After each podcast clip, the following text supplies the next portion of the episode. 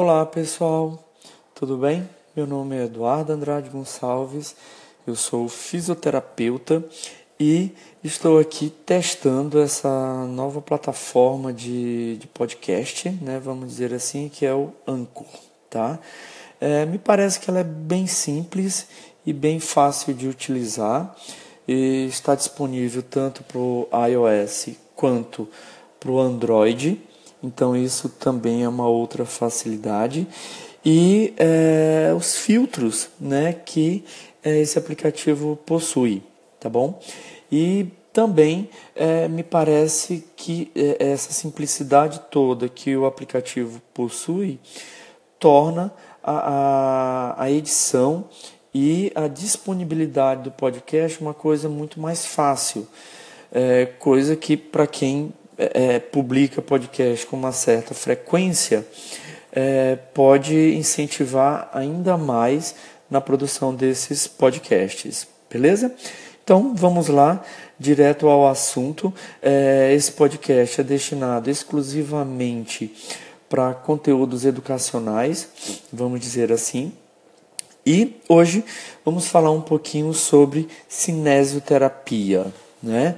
É, alguns dias atrás eu estava é, falando, né, é, é na, nas aulas que eu ministro, sobre é, exercícios de força, né, é, que são importantes no processo de reabilitação das maioria das patologias musculoesqueléticas, vamos dizer assim.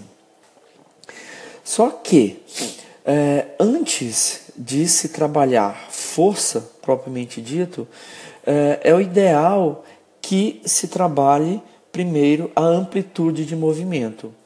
Por quê? O músculo ele só é capaz de gerar força quanto maior for a amplitude de movimento alcançada por uma determinada articulação.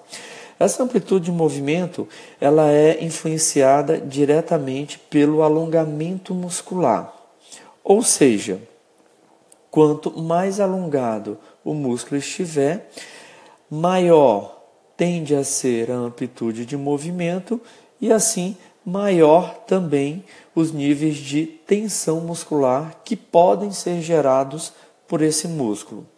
Fisiologicamente, o músculo, quando ele está em um bom alongamento, existe uma distância ótima entre os mil filamentos de actina e os mil filamentos de miosina. Imaginamos o seguinte, que o músculo encurtado, essa distância ótima entre os mil filamentos de actina e miosina, eles vão partir de uma distância já reduzida. E, portanto, a capacidade de gerar tensão, a capacidade de entrosamento né, entre um miofilamento e outro diminui a partir dessa distância diminuída. E o inverso também sabemos que é verdade.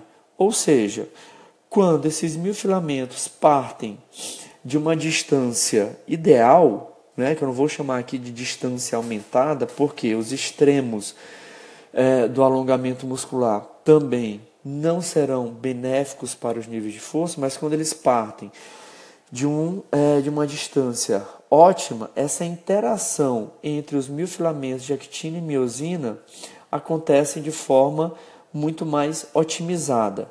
E assim, a capacidade de gerar tensão muscular também aumenta.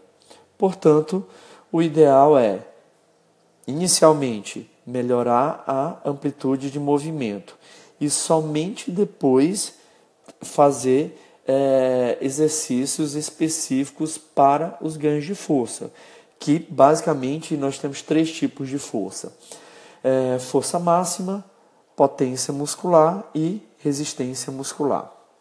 Beleza? Valeu, muito obrigado pela atenção e nos encontramos em breve.